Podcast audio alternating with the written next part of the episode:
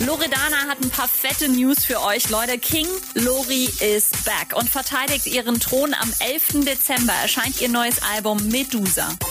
Der Electric Daisy Karneval, das fetteste EDM-Festival der Welt, hat vor ein paar Tagen eine Europa Edition angekündigt. Und zwar geht's vom 18. bis zum 20. Juni nach Portugal. Ein Dreitagesticket kostet 130 Euro. Billie Eilish hat letztens in ihrer Insta-Story zwei Actionfiguren von sich gepostet, passend zum Style der Musikvideos zu Bad Guy und All the Good Girls Go to Hell. Jetzt gibt's erste Details. Die Spielzeug-Billies werden am 15. Oktober auf Billie Eilishs Homepage gelauncht. Und David Guetta hat zwei Guinness-Weltrekorde geknackt. Einmal mit seinem United at Home Livestream für die meisten Zuschauer während eines DJ-Sets auf Facebook.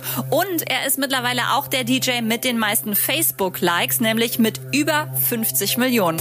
Update mit Claudi on Air.